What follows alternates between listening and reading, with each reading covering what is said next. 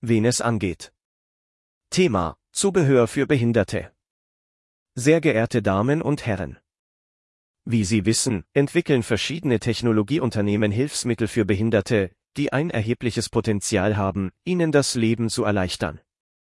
Doch es gibt ein Problem, es handelt sich um Produkte, für deren Entwicklung viele Ressourcen investiert werden, ihr finanzieller Aufwand ist daher besonders hoch.